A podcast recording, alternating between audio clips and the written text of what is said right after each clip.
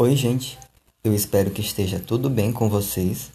Eu sou Matheus Denner e esse é o meu primeiro podcast.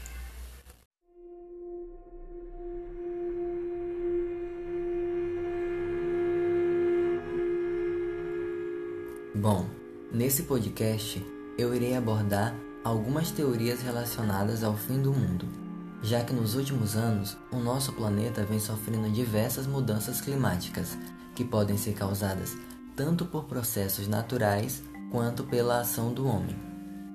A primeira teoria que irei comentar é sobre uma possível guerra envolvendo bombas nucleares. Como vocês sabem, à medida em que os recursos naturais, como petróleo e água, estão cada vez mais escassos, os países fazem novos acordos políticos e, ao mesmo tempo, criam novas inimizades.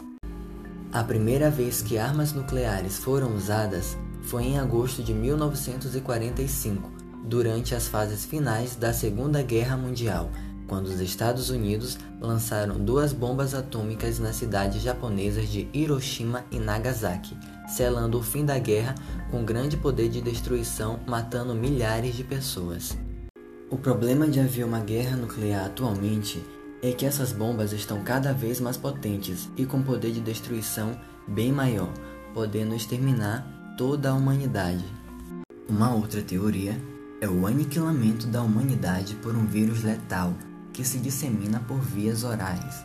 Sabe-se que os vírus surgiram há bilhões de anos, antes mesmo de nós seres humanos.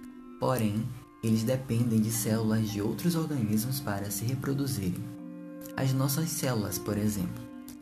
Os vírus são seres acelulares, ou seja, são organismos que não possuem células, portanto dependem de células de outros organismos para se reproduzirem. Além disso, é sabido que a engenharia genética já possui ferramentas para produzir um vírus letal.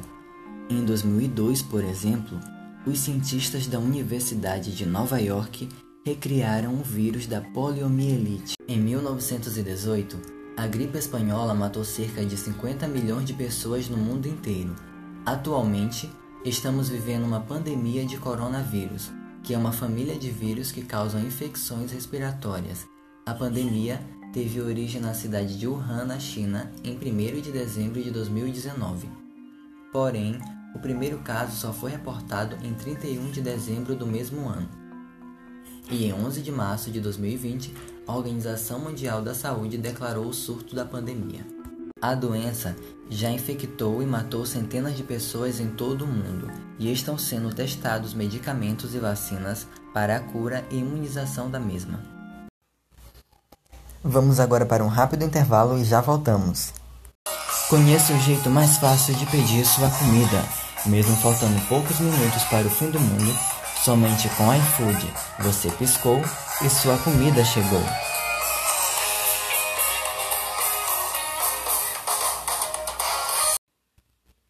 É isso mesmo, pessoal. Somente o iFood tem um processo de entrega mais rápido. Então peça já sua comida pelo iFood. Estamos de volta para falar das teorias.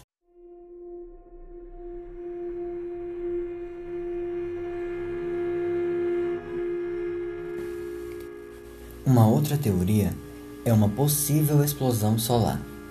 É claro que a Terra precisa do Sol para que haja vida aqui, mas como o Sol é uma estrela, alguns cientistas afirmam que ela cresce continuamente e desta forma acontecerá um momento em que a radiação solar será extrema e irá evaporar toda a água do nosso planeta. Os astrônomos acreditam que este fato levará cerca de 7 bilhões de anos para acontecer. Outra teoria é o resfriamento da Terra. Essa teoria é pouco conhecida, mas é defendida por muitos cientistas. O que aconteceria é que em algum momento o nosso planeta iria ficar muito distante do Sol, a ponto de não receber luz suficiente para que a vida aqui fosse necessária.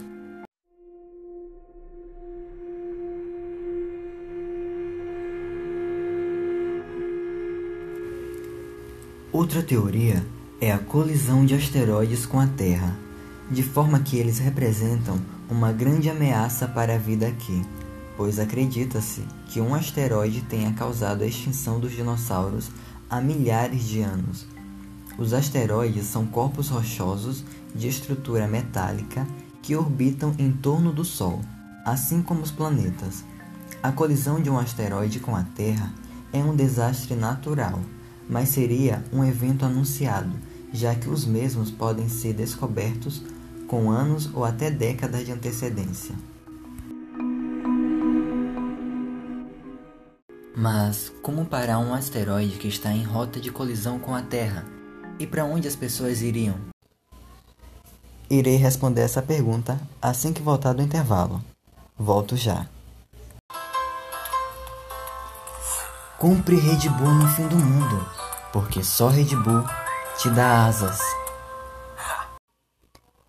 Fique cheio de energia e ainda ganhe asas. Compre Red Bull, porque só Red Bull te dá asas. Voltando a falar das teorias.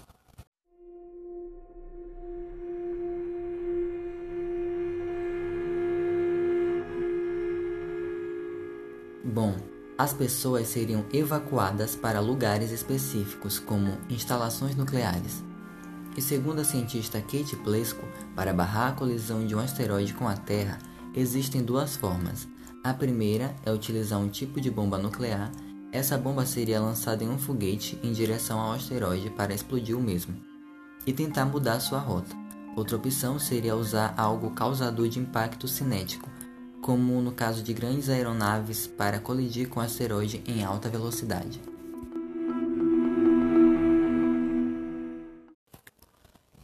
Bom, gente, eu sou Matheus Denner e esse foi o meu podcast. Obrigado por ter escutado até aqui.